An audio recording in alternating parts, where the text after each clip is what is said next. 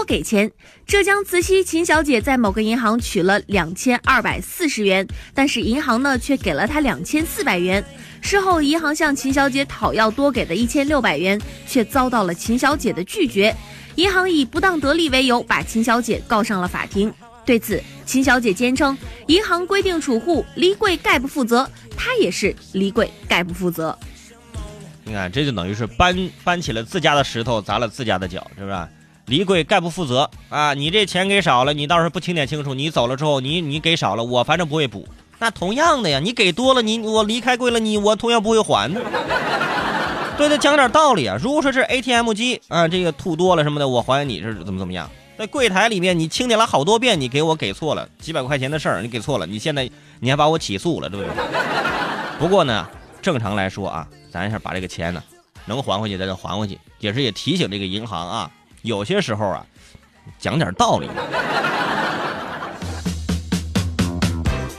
说良心食堂，吃一顿午饭一般需要多少钱呢？四川师范大学的食堂特价窗口，两荤一素才三块八，西红柿鸡蛋、土豆肉丝、麻婆豆腐看起来都很不错。每到饭点，这个窗口总是最火爆的，排的队也是最长的。吃一顿啊，三个菜，两荤一素，三块八，嚯！三块吃十块钱能撑死你。所以说学校也有很多勤工俭学，有很多这学生家庭条件不是特别好，这窗口呢就是为这些学生准备的，对吧？去这吃饭呢也也不会说觉得丢人，对不对？我这是怎么说三块八能吃饱，虽然说不是特别的丰盛，什么大鸡腿什么红烧肉什么的，长身体的时候也不要吃这么多油腻的东西，我觉得这挺好。我又回想起我当年的食堂，真的是我当年那食堂，哎呀，跟十三块八都挡不住。说算账，九一年的徐女士认为结婚之前必须要有一套房子作为生活基础，因此呢和相亲对象产生了矛盾，男方提出分手，并且发来账单要徐女士还钱。徐女士看了这个账单之后啊，很生气，她说约会时候的吃饭钱和到我家时候的花费，小到一瓶饮料、一顿快餐钱都记得清清楚楚，而且连我没有住的宾馆钱和开车来看我的过路费都要算在我头上。该还的钱我都会还给他，但是宾馆是他住的，车是他开的，凭啥让我出？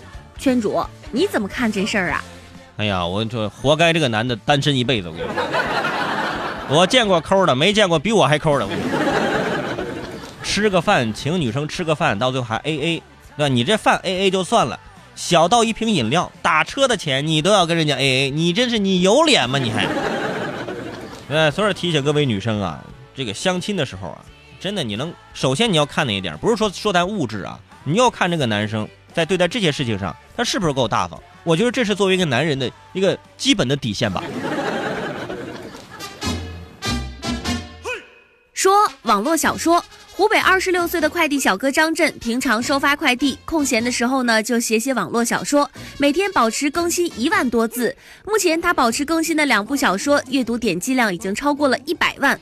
最近半年稿费平均每个月三万元左右。他说，每个行业都有成功的路子，多走几次路子就熟了。哎呀，这个多走几路路子就熟了啊。因为我们过多的熟悉了一条路，而放弃了其他路上的一些风景，对吧？人家这快递小哥一边送快递，一边还出版小说。你一边吃外卖，一边看综艺节目，到最后啥都没有。所以说，这个这些东西呢，那小说啊，那些书啊，那些知识都是来源于生活啊。当然，有别人说了，这我也想写小说，是不是我送快递就可以？那没没有。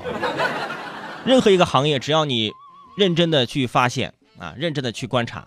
你也可以出本书，是不是？倪萍都出本书叫《日子》呢，你媳妇是叫叫月子嘛，对不对？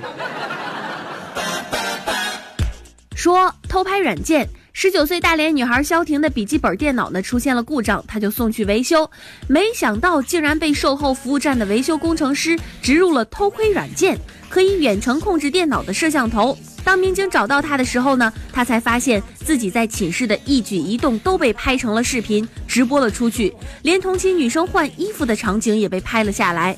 目前，这名工程师已经被警方控制。你看看，你看看，所以说嘛，平常电脑坏了不要拿出去修啊，你就找自己的男同学修多好，男同学给你修还免费给你修，为什么？他上赶着想进趟女生寝室看一看，对不对？而且给你修的特别好，你看。平常每天的生活直接被电脑给直播出去了。别人直播，人家还有人刷游轮、刷个游艇什么的，你这啥都没有。你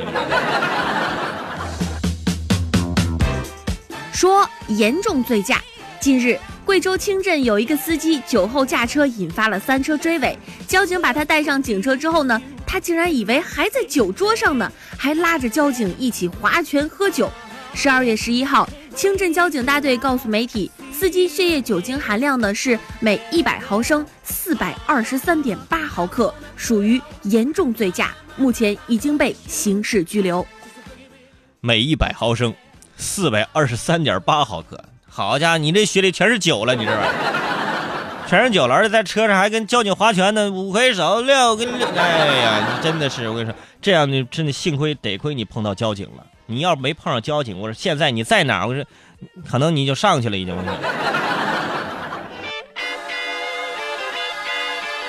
说纹眉。很多爱美的女孩子呢，都喜欢到美容店去纹眉。但是最近有调查发现，美容店的麻药大多是三无产品，半永久纹眉除了色料就是麻药，而麻药呢，只有有资质的医疗机构才能采购。在南京一个批发市场内，不少店家把大量的假药当做麻药销售，不仅大多是三无产品，还把名称换成了辅助膏等等。我现在看到，我逛街的时候看到很多那个。小灯牌上面写着啊，纹眉啊，这半永久，我也不懂什么永久不永久，说爱你不永久吗？是吧？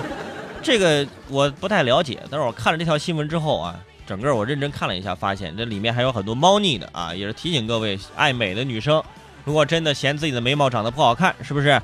你想这个纹个眉啊，一定要去正规的这个场所去纹，而且呢，也不要觉得哎，这纹个便宜的吧，这个纹个眉只有几百块钱，哎呀。你那眉毛，你还不如买根眉笔自己画呢。